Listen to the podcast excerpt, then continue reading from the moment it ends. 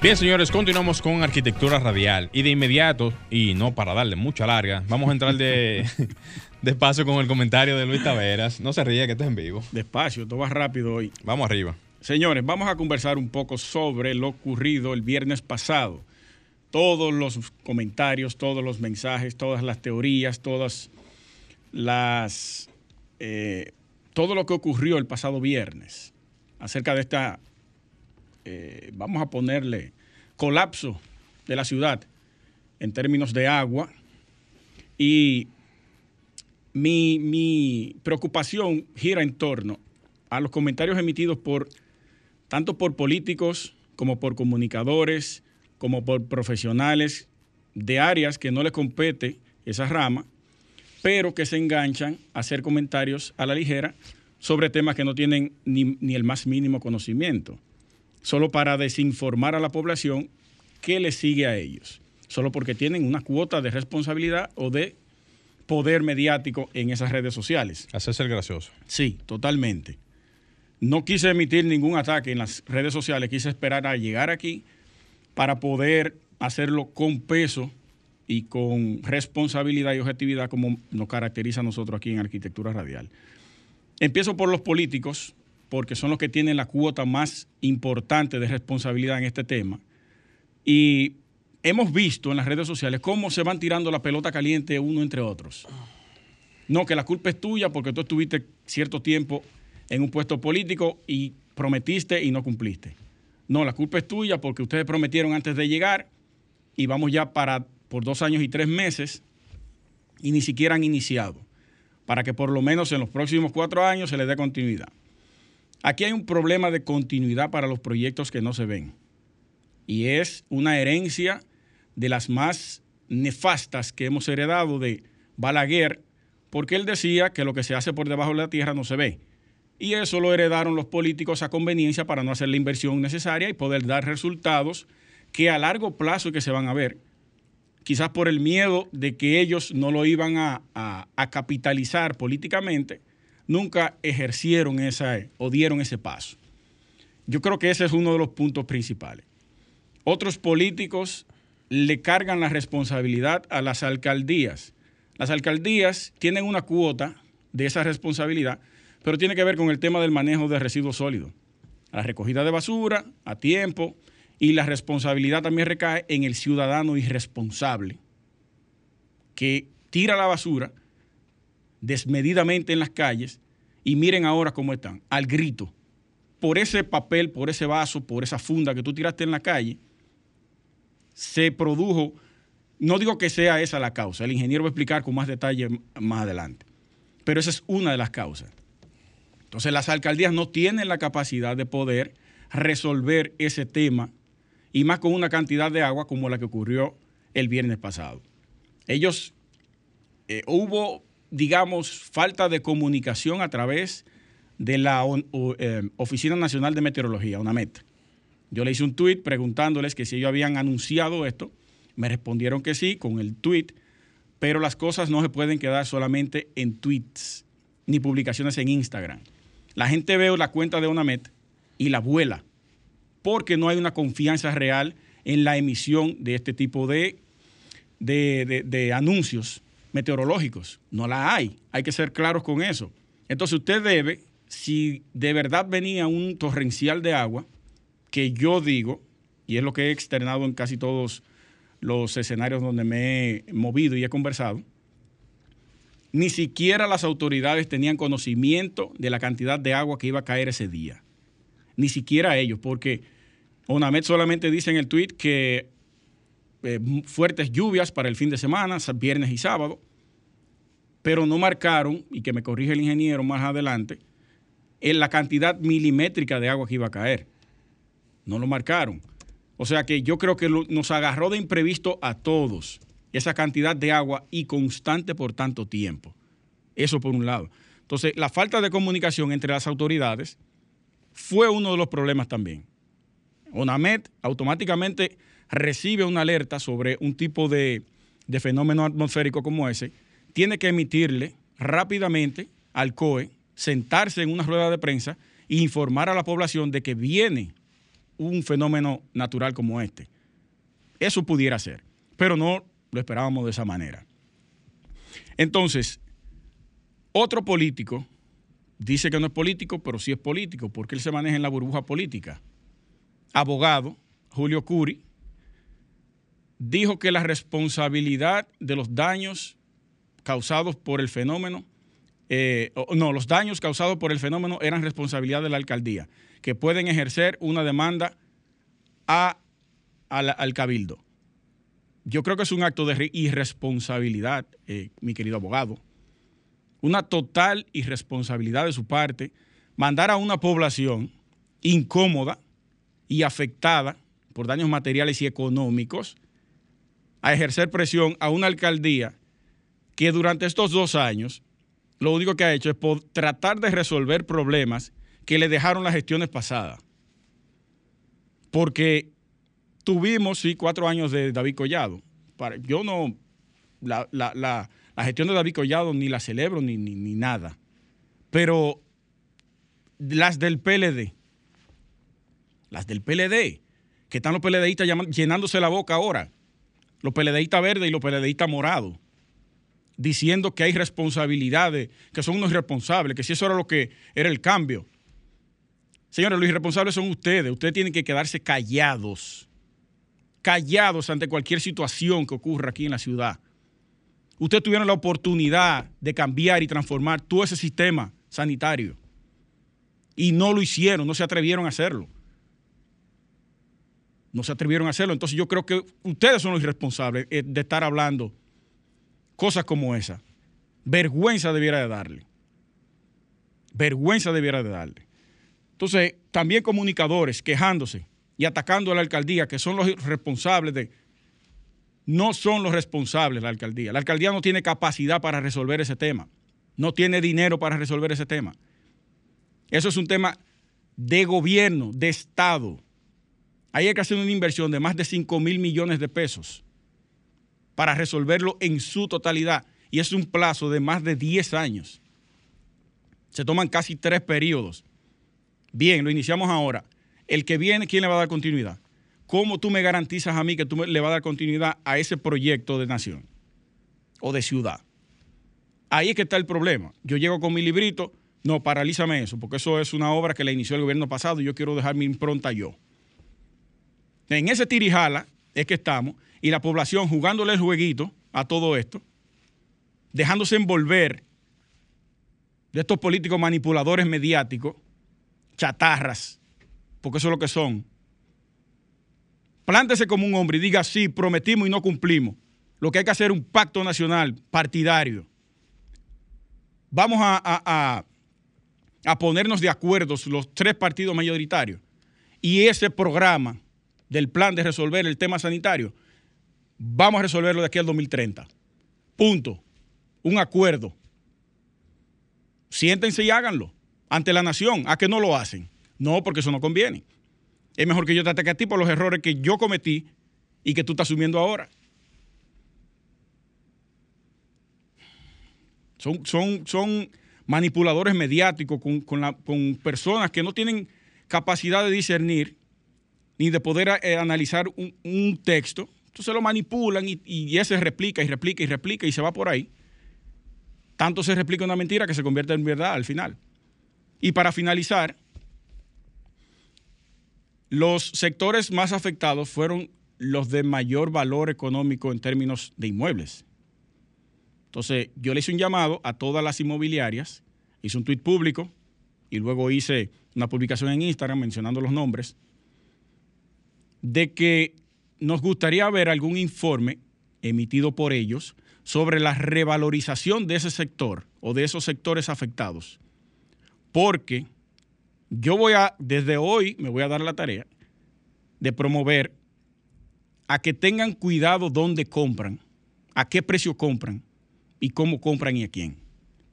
Porque no es posible que también tengamos una manipulación de precios a través de las inmobiliarias con sectores que son que no tienen capacidad de aguante de un valor que ellos están dando. Vamos a ser responsables todos los sectores, también los constructores y diseñadores, los estudios de suelo, hacerlo responsablemente. Con un estudio real, y el ingeniero va a explicar ahorita cuáles son esos estudios. Real de la capacidad de absorción de ese suelo.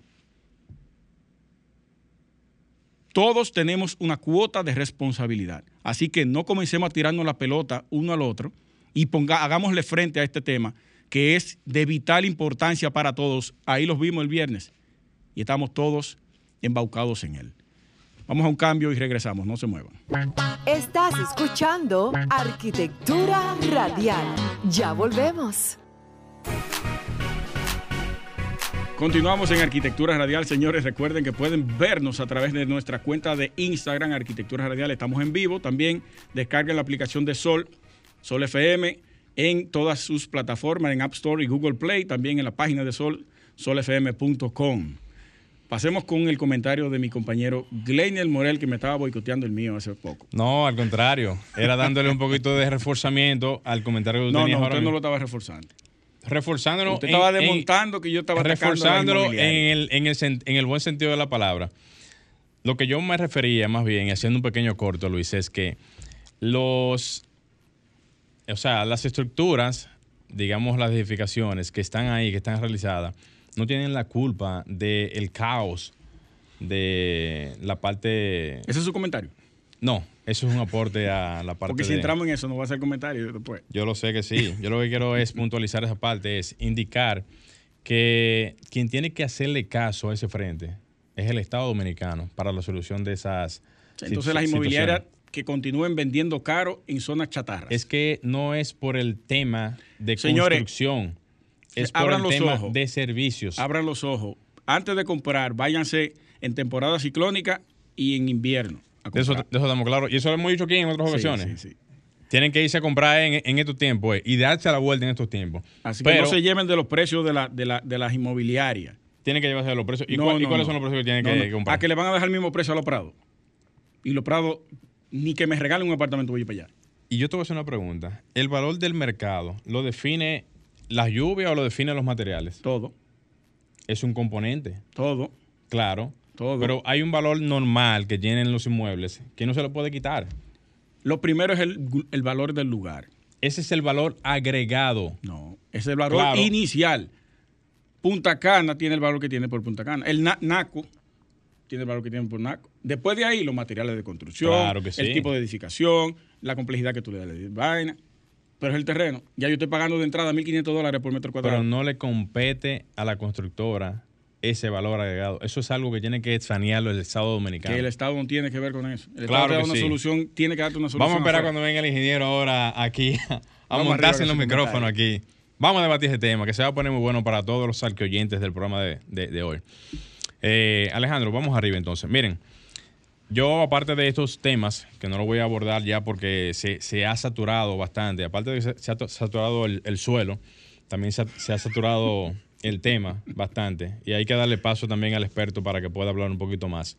Yo me voy a referir más a un anuncio que hizo el MIBET con relación al aumento del, del 20% de los permisos de construcción, cifra que me parece interesante porque lo que más se anda buscando en este sector es que se pueda dinamizar el tema de la permisología y también que se pueda dinamizar el tema de las construcciones en el ámbito formal, porque aquí se construye hasta debajo del suelo, por poner un ejemplo. Y la noticia dice que a partir del mes de marzo de este año, la Dirección de Tramitación de Licencias inició una operación, o sea, sus operaciones, obviamente, para lo que es la parte de tramitación en el MIBET, porque eso ya estaba en el Ministerio de Obras Públicas anteriormente. Y esta puesta en funcionamiento ha dejado una serie de medidas implementadas en el mismo ministerio para lo que son, o más bien para hacer que los procesos sean más eficientes y transparentes para lo que es la parte de la gestión que se hace en el tema de tramitación de proyectos. En el punto número uno se habla de que el tiempo de disminución de estos eh, promedios de días de las emisiones de, licencias de construcción de pasar de 113 días en una cifra o unos datos arrojados en el 2019 a pasar a más o menos 86 días en el 2022 para una reducción de un más o menos 24% en esta cifra lo que representa de, o sea, lo que representa en esta cifra una disminución en tiempo en la parte de tramitación, así también como el incremento, obviamente, por esta misma reducción en las emisiones mensuales de licencias de construcción pasando de 121, de 121 licencias en el 2019, 2019 a 129 licencias mensuales, cifra recogida ahora en el año 2022 para un incremento de un aproximadamente 6%. Estas son cifras que para mí son interesantes puntualizar porque reflejan la magnitud de lo que es o la importancia de lo que es la respuesta a la parte de tramitación para el tema de los trabajos formales y lo que esto representa a nivel de la economía en lo que tiene que ver la parte de los proyectos que se hacen en el área de la construcción. Así también habla de un aumento de un más de 20% en las solicitudes de licencias de construcción, incrementando de 105 solicitudes en 2019 a 124 solicitudes mensuales en 2020. Todavía esta cifra me parece muy pequeña. Yo entiendo que aquí, para la cantidad de construcciones que se hacen en todo el territorio nacional, estas cifras están todavía muy, pero muy bajitas. Obviamente, el incremento refleja que se están incrementando producto quizás a la demanda de, de más proyectos de construcción, pero aún así 124 solicitudes mensuales en una área tan demandada como es el área de la construcción me parece muy poca a pesar de que los números reflejan de que son más o menos unos 1.500, 1.600 proyectos anuales de aprobaciones que se hacen, que corresponde perfectamente con estas cifras, pero lo que quiero enfatizar es que estos números debieran de ser muchísimo más. Y yo entiendo que ahora con las proyecciones que se tienen de lo que es el procedimiento de tramitación a nivel de ventanilla única a todo el territorio nacional, pudiéramos pudiéramos ir viendo cómo poco a poco esos números se vayan reflejando en números positivos. ¿Por qué hago todo este llamamiento de lo que son estas cifras? Porque lo que más nos conviene a nosotros en este sector es que la formalidad pueda crecer y de que los entornos productivos y las construcciones que se hagan puedan ir llevándose más a números que vayan cambiando lo que es la, la formalidad, que ahora mismo representa casi un 40%, y de que ese número tan, tan mal sonado como ese 60%, 65, 66%, pueda ir revirtiéndose en el tiempo y podamos ir ganando un poquito más terreno en esa formalidad tan añorada que nos hace falta para que nuestro ambiente de, de construcción pueda ir teniendo mejoras, que aspectos como lo que se han reflejado en estos días, pueda también irse cambiando a nivel de las construcciones que se vayan haciendo y de que los asuntos climatológicos no vayan a ser desastres como los que han hecho en estos días, producto a las malas prácticas en algunas, en algunas zonas y también a las formas de construcción que muchas veces no se hacen bajo los criterios pertinentes para poder evitar este tipo de causas, eh, o sea, este tipo de desastres que muchas veces implican que las construcciones puedan ser afectadas por el tema de las eh, lluvias, como se fueron reflejados en estos días, y otros asuntos meteorológicos. Vamos a dejar el comentario hasta aquí. Eh, Alejandro, vamos a hacer una pequeña pausa y enseguida retornamos con el invitado de la tarde. No se muevan. Estás escuchando Arquitectura Radial. Ya volvemos. Señores, ya estamos con nuestro invitado de la tarde, el ingeniero Raymond Martínez. Él es un profesional del del tema hidrosanitario. El hidrosanitario se encarga de manejar todas las aguas, aguas pluviales, aguas sanitarias y aguas potables. Ingeniero, bienvenido nuevamente a Arquitectura Radial. Muy, muchas gracias y gracias a usted por invitarme. Yo me siento parte de esto ya. Esto es suyo. He venido un par de veces ya. Nos consta que sí, ingeniero. Esto es suyo. Y agradecemos por la rápida eh, presencia suya aquí, ya que no sabíamos si usted iba a estar ocupado en este fin de semana, producto a todas estas situaciones que hemos tenido en estos últimos dos días. Desde que yo vi que el ingeniero dijo, abro hilo mañana. Ay, no, al ingeniero hay que invitar. De una vez. Pueden buscarlo, es Raimonsky en, Twitter. El ingeniero es un tuitero muy duro. Fue muy interesante en Twitter porque, como ustedes comentaban, yo el primer tweet que publiqué fue, ahora salen los gurús. Sí. Los guruses. los gurús son demasiado. Acérquese ese micrófono un, poquito, ingeniero. Son demasiado gurús. Así Todos sabemos mucho de esto. Eso es lo bueno. Pero vamos a entrar en materia de una vez para calentar este, e, este set de inmediato. Ingeniero, hemos visto eh, impresiones y comentarios y teorías de mucha gente, así como usted dice, guruses, que aparecieron cada vez que se presenta algo como esto, sobre diferentes soluciones al problema. Pero iniciemos primero. ¿Cuál fue la causa de lo que pasó el viernes? Eh, buenas tardes. Eh, yo, yo, a mí me han hecho mucho esa pregunta. Es decir, ¿qué pasó el viernes? Eh, y mi respuesta, después de mucho análisis, y yo soy ingeniero sanitario, ¿eh? yo soy que conste, muy, muy, muy técnico, le quiero decir, no soy político. Y un investigador. La, y la, la, ciudad colapsó. Yo digo la ciudad colapsó. Yo no digo los sistemas pluviales colapsaron. Oigan, ojo, yo digo la ciudad colapsó. A diferencia de muchas personas que han utilizado el otro término. ¿Por qué colapsó la ciudad? Colapsó la cadena, fue una cadena de eventos. Y eso era normal que iba a suceder. Y va a seguir sucediendo, ¿eh? Si no tomamos acciones. ¿Por qué yo digo la ciudad colapsó, no los sistemas sanitarios? Eso es parte de. Colapsamos todo. Desde el ciudadano que bota basura a la calle, desde las autoridades que no recogen la basura, desde las normas, desde las no sé, no, no hay la República Dominicana no tiene ningún control en el tema de la gestión y, de la basura. Desde, la, colapsó los sistemas de información, la educación y obviamente colapsaron los sistemas, el sistema de drenaje pluvial. Fíjense qué interesante, me estaba preguntando el arquitecto, fíjense qué pasó. Vamos, vamos a, leer las informaciones oficiales que son las de ONAME hay muchas críticas que ONAME debió informar, sí, también, pero yo tengo también mi, humilde opinión. ONAME sí informó, pero cayó una lluvia eh, de una intensidad muy fuerte, y ahí están los datos. Fíjense, yo creo que se lo enseñé a ustedes, yo lo publiqué en mi tweet, en un tweet. Eh, donde hubo más lluvia en términos de, intensidad fue eh, en, el, en el Distrito Nacional, en las zonas Metropolitana. Eh, exacto. Y, por qué nos afectó más de la cuenta? Porque, bueno, son zonas que, aparte de que vive la clase media alta y la clase alta, porque siempre nos sucedía en las cañadas. Sí. Pero ahora nos afectó el centro. Entonces, obviamente, sacó a relucir la realidad y la verdad es que ustedes son arquitectos y ahorita están discutiendo eso. Lo que está sucediendo. Santo Domingo, todo lo que han dicho es cierto. Santo Domingo adolece de un buen sistema de drenaje pluvial. Eh, y, el, y pero hay sistemas de drenaje pluvial, y es cierto lo que decía un ingeniero que ustedes entrevistaron.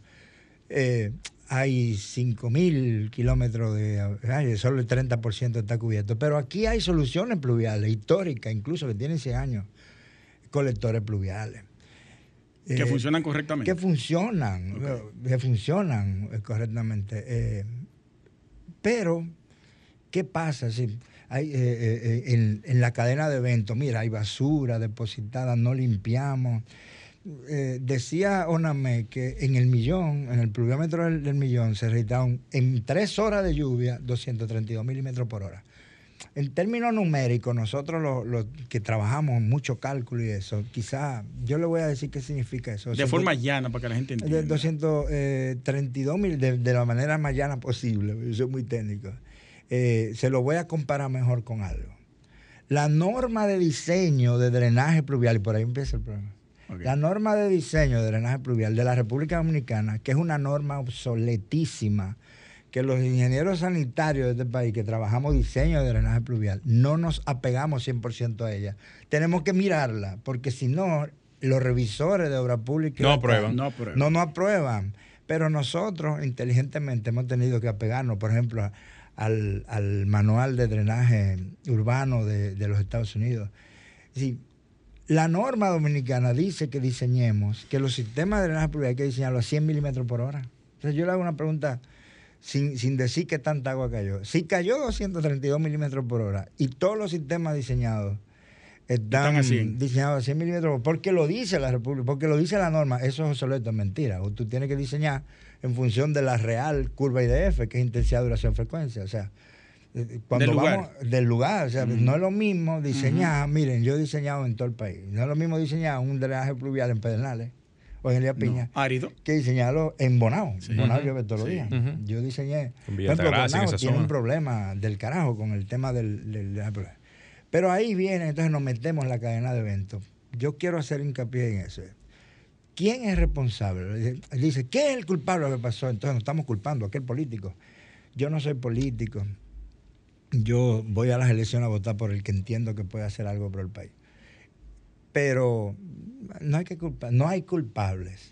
Yo quito esa palabra de mi vocabulario. Hay responsabilidades. Exacto. Todas las tenemos. Y adivinen quién tiene la primera responsabilidad. Somos nosotros. El los ciudadano. Los ciudadanos, ¿verdad? y yo quito la palabra y, me excuso en un tuit que yo puse los responsables somos los dominicanos. No, somos los ciudadanos de esta ciudad, porque esto es una ciudad cosmopolita. Y los extranjeros vienen aquí con su de otros países donde hay normas. Y aquí, como ven que el dominicano tira basura a la calle, pues también la tira. Entonces, empecemos por ahí. El dominicano tira. Eso implica, sin teorizar mucho, que ya es tiempo de irnos a hacer un consumo responsable. Y entonces, teoriz- duramos el día entero teorizando. Lo primero que, ¿por qué se taparon los sistemas existentes? Bueno, se taparon porque había basura. Sí. Yo tengo un amigo, un arquitecto Pero a pesar de la basura, usted le explicó también anteriormente, el diseño o la norma tampoco tenía la capacidad Claro. de recibir esa cantidad Por de eso agua. que digo que es un si- un- una cadena de eventos. Sí. Empecemos por el responsable, tira basura. ¿Qué hay que hacer con los responsables? Bueno, hay que, bueno, entonces lo, lo estamos haciendo. Por ejemplo, Y yo soy de la también. idea que en las escuelas, pues, en las escuelas, en Japón, yo estudié en Japón, y en Japón la- los niños en kinder le dan una materia obligatoria, conciencia ambiental. En las escuelas aquí es una materia obligatoria ya, sentarse y educar a un muchacho sobre que no. El consumo aquí hay que irse ya consumos, eh, eh, eh, a ser consumidores responsables. Pero olvidémonos de eso, ok. Pero ahora venimos las alcaldías. Las alcaldías. Si hay sistemas existentes, me da mucha pena lo que voy a decir, pero estos alcaldes salen a limpiar después que llueve. Claro, porque colapsó el sistema, Sí. pero limpian una semana antes. Onamé sí dijo que iba a llover y dijo por dónde iba la intensidad. Aquí no nos hagamos los locos. Ellos, ellos me respondieron. Sí, señor. En Twitter y tiraron. Aquí. No, y, y- y está, y está la página que le estaba visualizando ahora que dice exactamente Claro. que ya habían anunciado eso. Pero ingeniero, lo que yo digo es la, comu- el tipo de comunicación, porque no todo el mundo se para a leer un tuit de una No, vez. pero la También comunicación. no hablarle de pluviometría, como yo dije. Tiene que decirle, se va, va a caer tanta agua que puede tapar un carro. Ahí la gente de una vez exacto, pero no, no tienen que ayudar a los medios. Pero ahora vamos al, al Sí, tema sí. técnico rápido. Miren, en la República Dominicana estamos haciendo mal las cosas desde el punto de vista de drenaje pluvial. Déjenme decir una cosa sobre los filtrantes, antes de que nos cojan. Sí. El tema, la palabra Sí. filtrante, a mí me encanta eh, eh, abordar eso. La palabra- a que aquí hemos relajado el uso del filtrante. Ustedes vieron lo que yo publiqué y fue muy simple. Me metí a la norma de diseño de obras públicas y tienen un... Aquí está el, el- Acérquese, acérquese un poquito más al micrófono. la norma de diseño de obra no pública. ¿Usted sabe lo que dice? Que hay que hacer un filtrante. Hemos relajado el uso. Que hay que hacer un filtrante. Miren lo que dice. Te ordena defondarlo.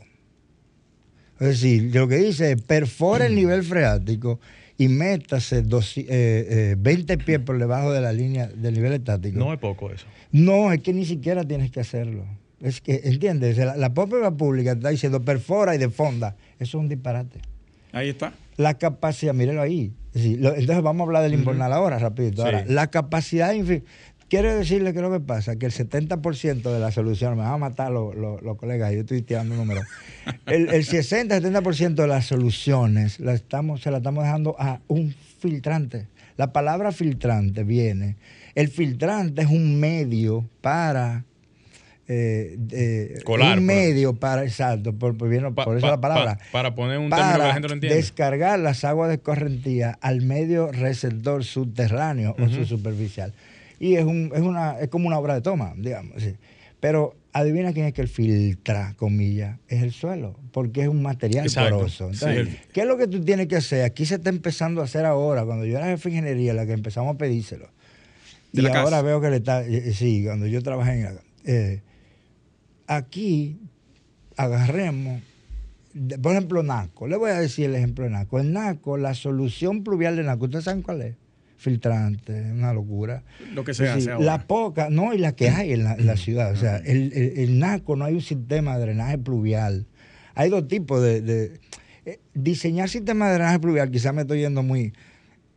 El, ¿qué- ¿Para qué tú diseñas un sistema de drenaje pluvial? Bien. La lluvia siempre va a estar. No, no La se, lluvia no se siempre salga va a de, estar. de lo que iba a decir de Naco, que No, hasta yo lo quiero que quiero decir, Naco, eh, echando un poco para atrás.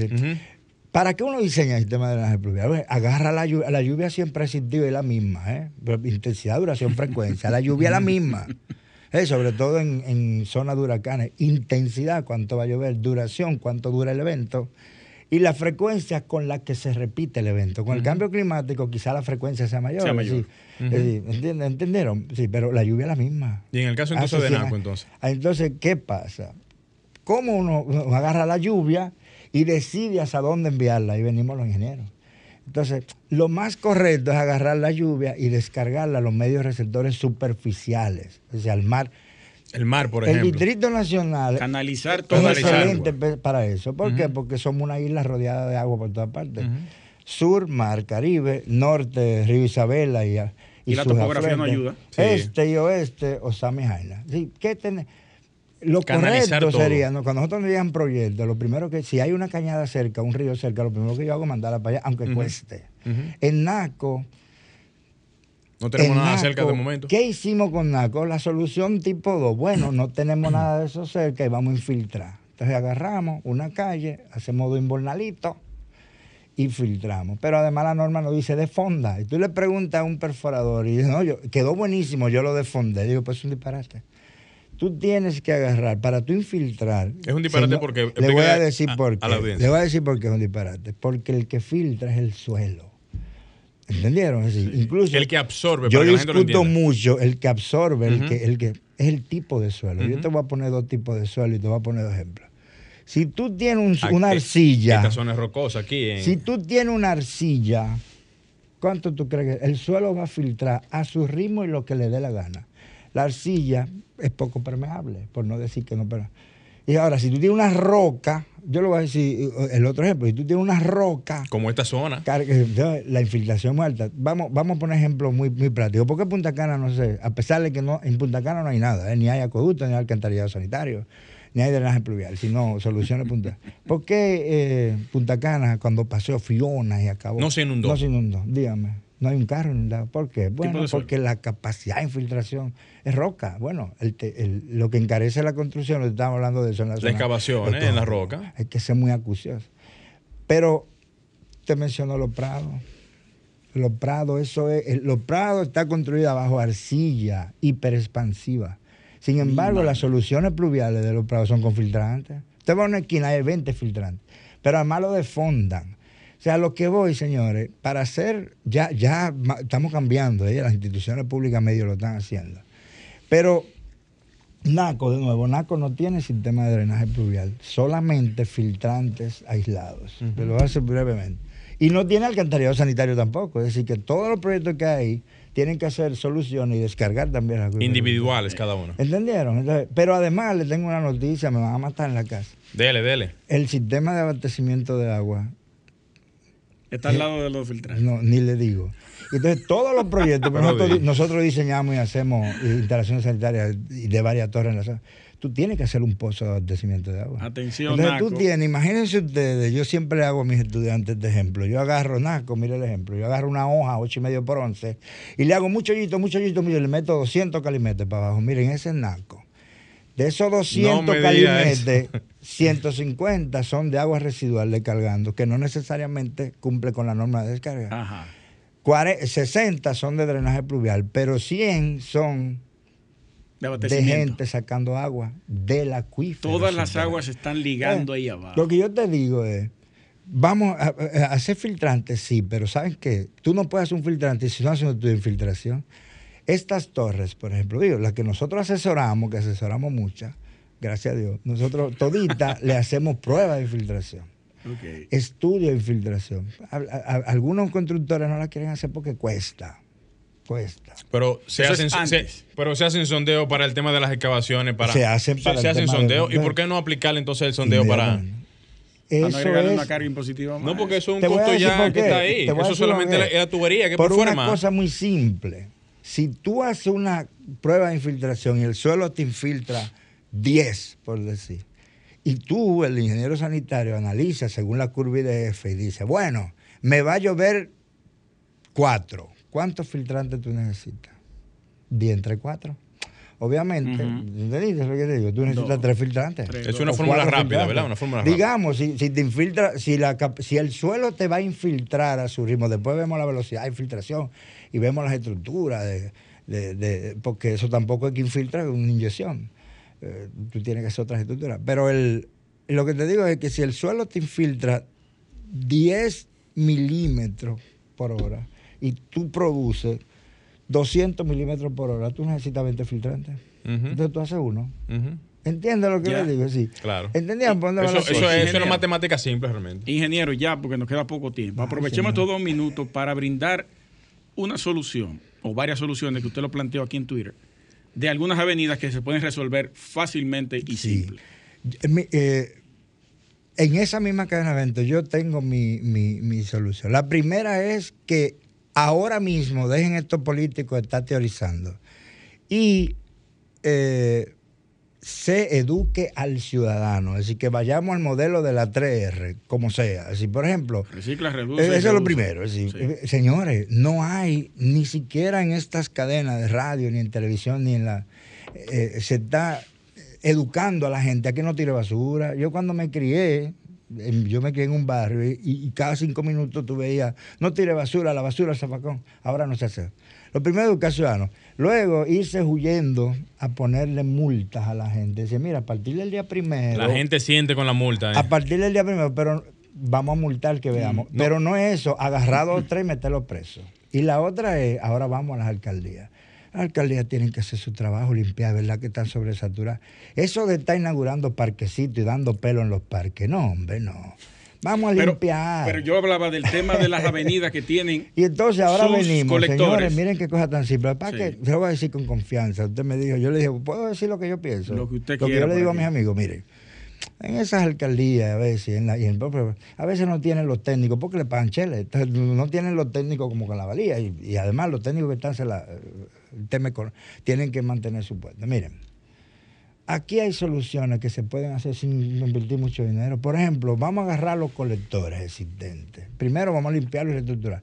Señores, yo tengo sí 10 años diciéndole a la alcaldía del Distrito Nacional que existe un colector de drenaje pluvial en la isleta central de los kilómetros de Independencia que está totalmente saturado. Hermano, arreglen eso. Que está tapado. La Independencia, dos metros de agua. Yo vivo en la Independencia, dos metros de agua. Es un colector. La alcaldía ni sabe que, existe. Y entonces hay alguna solucioncita, por ejemplo, en la Churchill. En la Churchill se puede rehabilitar, se puede... Eh, eh, hay acciones que se pueden hacer lo que yo dije de la Que no conlleva tanto ¿Cómo es posible que, el malecón se inunde, señores, a 50 metros del mar? Sí, eso es verdad. Pero existen soluciones que están tapadas. Increíble.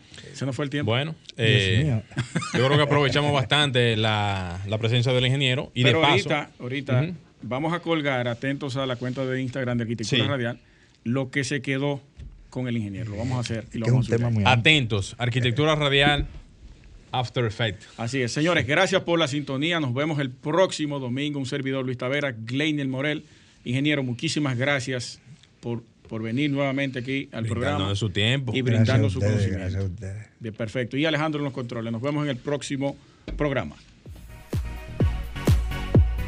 Y hasta aquí, Arquitectura Radial, con Luis Taveras y Gleinier Morel, por Sol 106.5.